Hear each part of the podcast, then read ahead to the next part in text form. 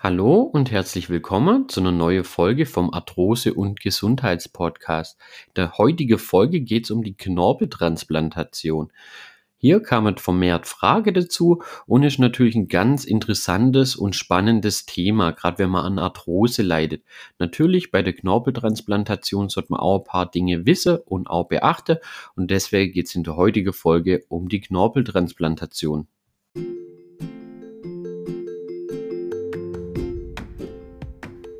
Du leidest an Arthrose, an Gelenkschmerzen, dann bist du hier genau richtig. Mein Name ist Tim und ich begrüße dich recht herzlich zu unserem Arthrose- und Gesundheitspodcast.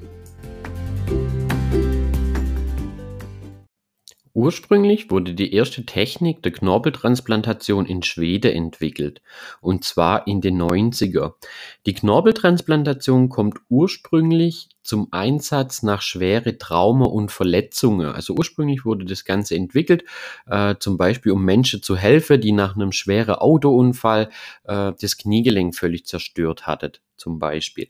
Klar, die Forschung wird immer besser, die Techniken werden da immer besser und deswegen kommt heutzutage die Knorpeltransplantation auch bei Menschen mit Verschleißerkrankungen wie zum Beispiel Arthrose zum Einsatz. Die Knorpeltransplantationen kommen am häufigsten im Kniegelenk und am Hüftgelenk zum Einsatz. Ähm, aber auch immer schon häufiger und vermehrter auch an der Schulter, am Sprunggelenk und am Ellenbogengelenk. Ähm, vermehrt denke ich, in Zukunft wird es dann auch öfters vielleicht auch für die Finger möglich sein, für die Handgelenke auch. Ähm, also da geht es auf jeden Fall relativ schnell vorwärts. Ähm, die Medizin schreitet hier, wie schon gesagt, natürlich recht schnell voran, wird viel geforscht, viel ausgetestet. Äh, bei der Knorpeltransplantation gibt es verschiedene Techniken. Hier möchte ich euch heute die gängigste ja, Technik von Knorpeltransplantationen ja, mal kurz erkläre, weil das ist gerade die, äh, wo gerade um Thema Arthrose auch am häufigsten einfach angewendet wird und auch wirklich ähm, nur die, wo wirklich am meisten Sinn macht. Äh, der Rest ist dann wirklich bei äh, schwere Verletzungen und wenn dann wirklich das Hüftgelenk komplett zertrümmert oder so ist. Ähm, und zwar die erste oder die, wo ich euch jetzt vorstelle, ähm, ist die autologe Chondrozytetransplantation. Ein bisschen schwieriges äh, Wort, merkt ihr schon, aber ganz kurz gesagt, in der Medizin nennt man das Ganze auch einfach äh, die Methode ACT.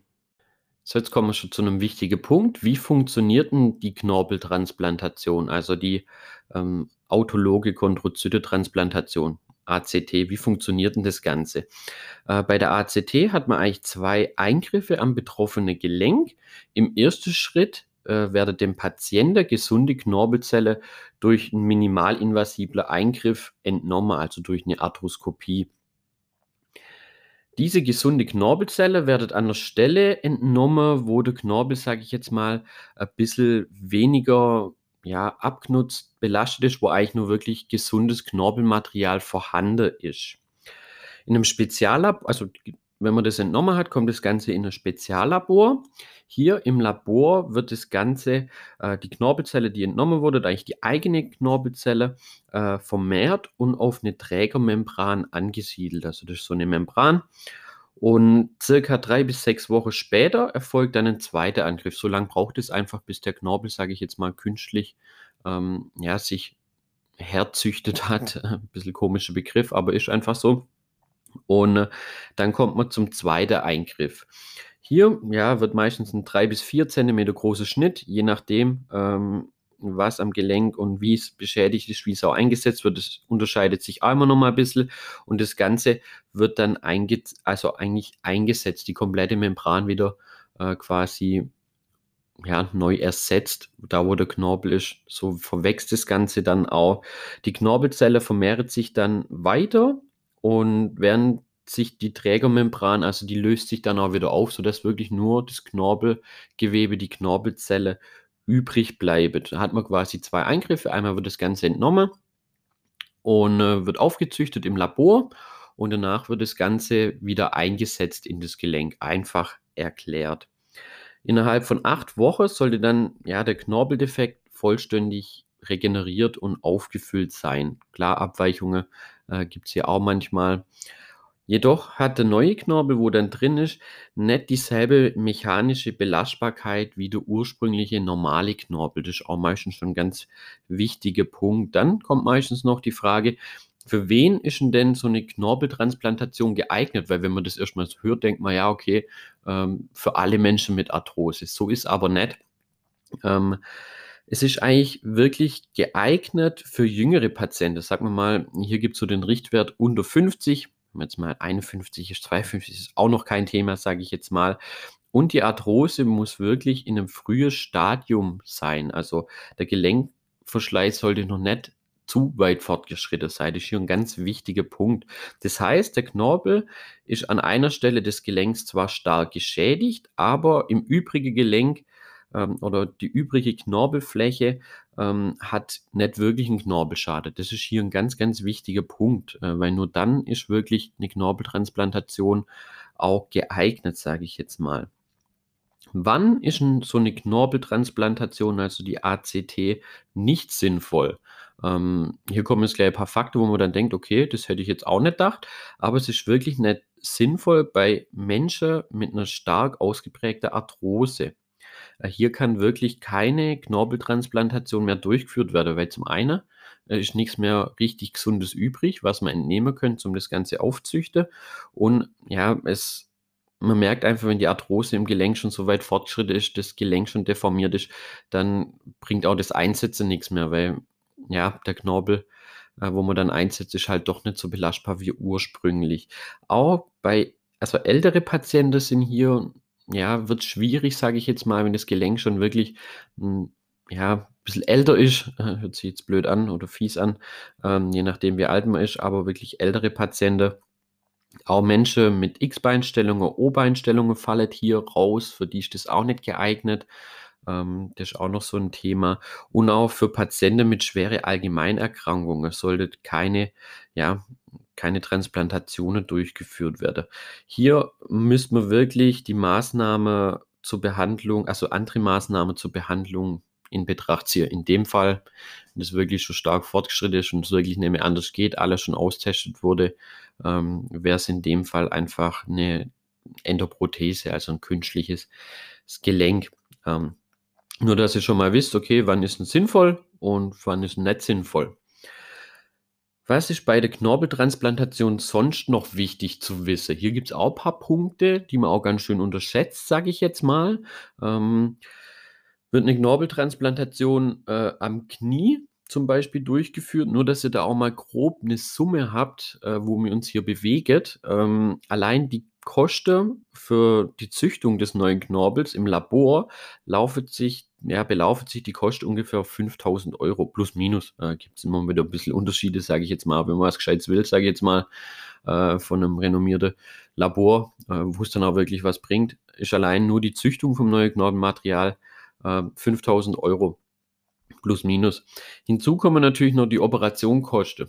Das sind zwei Operationen, belaufen sich ja je nachdem, kommt natürlich auf der Operateur an und alles. Ähm, ja, ich würde es mal sagen, dass man jetzt nicht alles einzeln aufschlüsselt. Im Endeffekt, je nachdem, kommt es irgendwo zwischen 15.000 und 30.000 Euro bei der ACT-Transplantation raus. Nur, dass ihr da einfach mal eine Hausnummer habt. Das Ganze ist auch so, ähm, die private Kasse zahlt das teilweise komplett äh, wenn ihr gesetzlich krankenversichert seid, wird hier nichts gezahlt. Deswegen ist das schon meistens ein ganz wichtiger Punkt, weil das ist natürlich ganz, ganz viel Geld.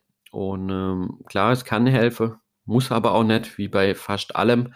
Äh, deswegen ist das auch noch so eine Sache. Deswegen zahlt jetzt auch meistens die gesetzliche äh, nicht. Aber es gibt auch viele Menschen, denen hat es wirklich geholfen. Wie gesagt, wenn man halt in das Schema reinpasst, äh, für das, ja, die Knorpeltransplantation dann wirklich auch ob das für einen geeignet ist. Ähm, das ist hier auch so ein ganz wichtiger Punkt. Genau. Bevor eine Knorpeltransplantation gemacht wird, solltet ihr auf jeden Fall auch eure Rahmenbedingungen anpassen. Also da muss wirklich alles andere erstmal passen, sage ich jetzt. Weil sonst war das Ganze hier bei uns im Schwäbischen, der man sagen, relativ schnell für die Katz. Äh, was da damit gemeint ist, das Ganze ist so, äh, hört sich jetzt cool an, jawohl, dass ich mir schnell eine Knorpeltransplantation mache, habe vielleicht eh 15.000 Euro gerade locker, äh, das sind die Knieschmerzen als Beispiel ruckzuck schnell weg, die Arthrose hat sich da damit erledigt, ähm, kommt nie mehr, so ist nicht. Ähm, man muss wirklich, äh, ja, das Gewicht muss schon passen, Bewegungsmangel muss vermieden werden, man soll sich gesund ernähren, so arthrosegerecht ernähren, eine Überbelastung sollte vermieden werden äh, und, und, und die ganzen Risikofaktoren, weil sonst fängt das Ganze natürlich wie von vorne an, also wieder von vorne an. Ähm, das ist dann eine Zeit lang gut, ähm, aber der Knorpel, der neue hält dann eh nicht ganz so viel aus. Und äh, wenn man dann nichts ändert, sage ich jetzt mal, an seinem Lifestyle, am Lebensstil äh, und die Rahmenbedingungen nicht passen, dann war ganz, ganz schnell ganz viel Zeit, die ganze Tortur und auch ganz viel Geld relativ schnell, wie gesagt, äh, für Katz quasi umsonst. Das muss natürlich auch nicht sein.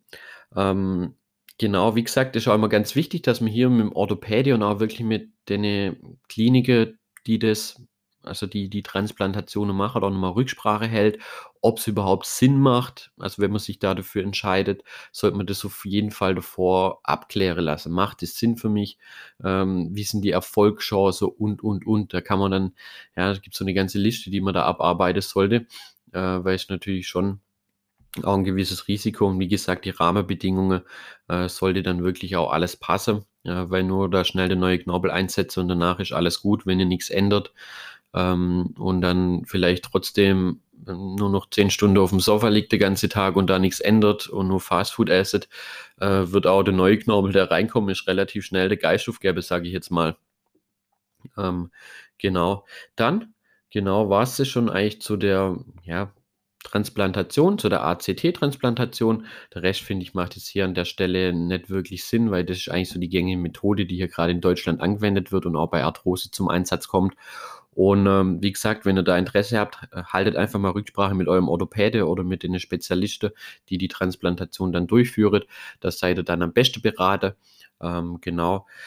Klar, folgt uns natürlich hier unserem Podcast. Wenn euch die Folge gefallen hat, lasst einen Daumen nach oben da, gefällt mir, je nachdem, wo ihr das Ganze anhört, bei Spotify, Google Podcast, wo auch immer und teilt den Podcast fleißig. Guckt auch mal auf, eure, auf unsere Instagram-Seite arthrose-hilfe vorbei. Da gibt es auch mal super Themen zum Thema Arthrose, von Hausmittel bis hin auf unserem YouTube-Kanal gibt es Übungen, die man selbstständig daheim ausführen kann.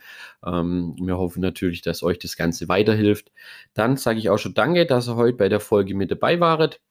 Und dann wünsche ich euch natürlich eine gute Zeit noch. Bleibt alle gesund und dann hören wir uns dann in der nächsten Folge.